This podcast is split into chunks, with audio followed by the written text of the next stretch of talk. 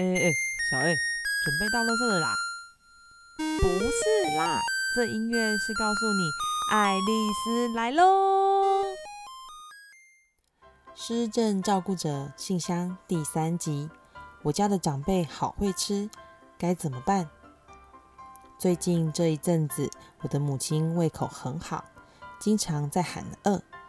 我算了一下，她一天要吃五顿。早上呢，会先给他一罐安素加个蛋饼。中午呢，在日照中心会用餐。下午日照中心还会给他个小点心吃。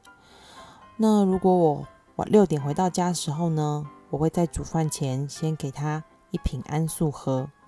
到了晚上七点，我煮好饭的时候，他又可以正常的跟我们一起用餐。如果晚上呢没有煮比较多肉类的食物，通常他到晚上十一点。又会起来找东西吃，如果没有找到，他就会自己再开瓶安素。目前是没有吃到吐的状况，但这一天下来的食量比我吃的还要多。不知道是不是因为体重过重，他的膝盖原本就不好，但现在又更经常喊着他会痛。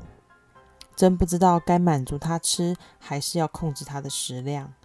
难道这是病程又到了下一个阶段吗？Hello，大家好，我是嘉义大林慈济医院神经科医师，也是失智症中心的主任啊。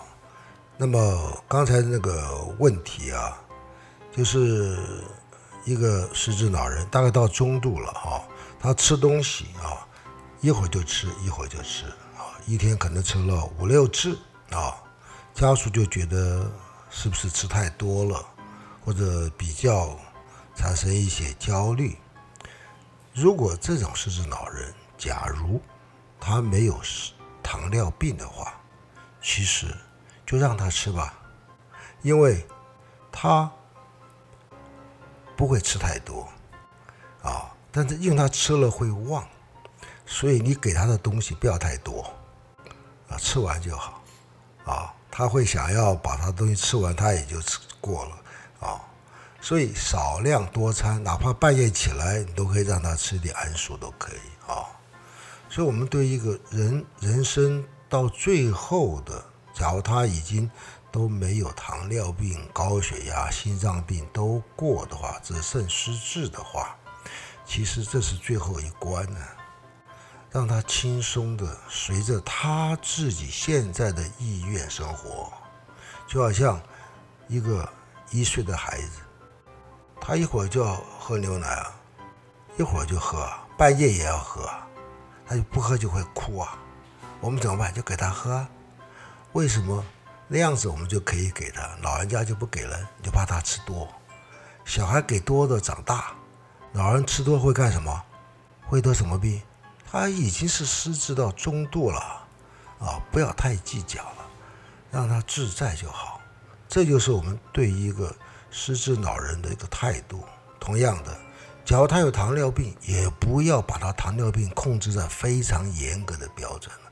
他已经中度失智喽，啊，所以他的那个糖化血色素啊，你能够保持在七或者八以下就可以了，啊，但你只要让他有吃到一些血糖的药就好了，啊，高血压也不要把它降太低哦，哦。好比说，能够保持在一百五啊，甚至于一百六以内就可以了啊，有点血压药就好了啊，菜不要太咸啊。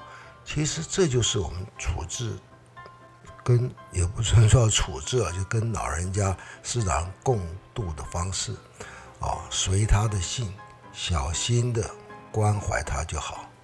好，祝福大家。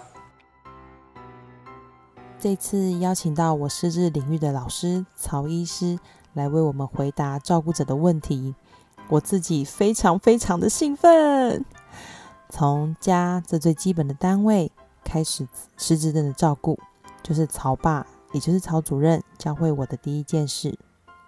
医疗人员走出医院，与每一位失智病患的家人建立关系，再慢慢引导他们如何去照顾长辈。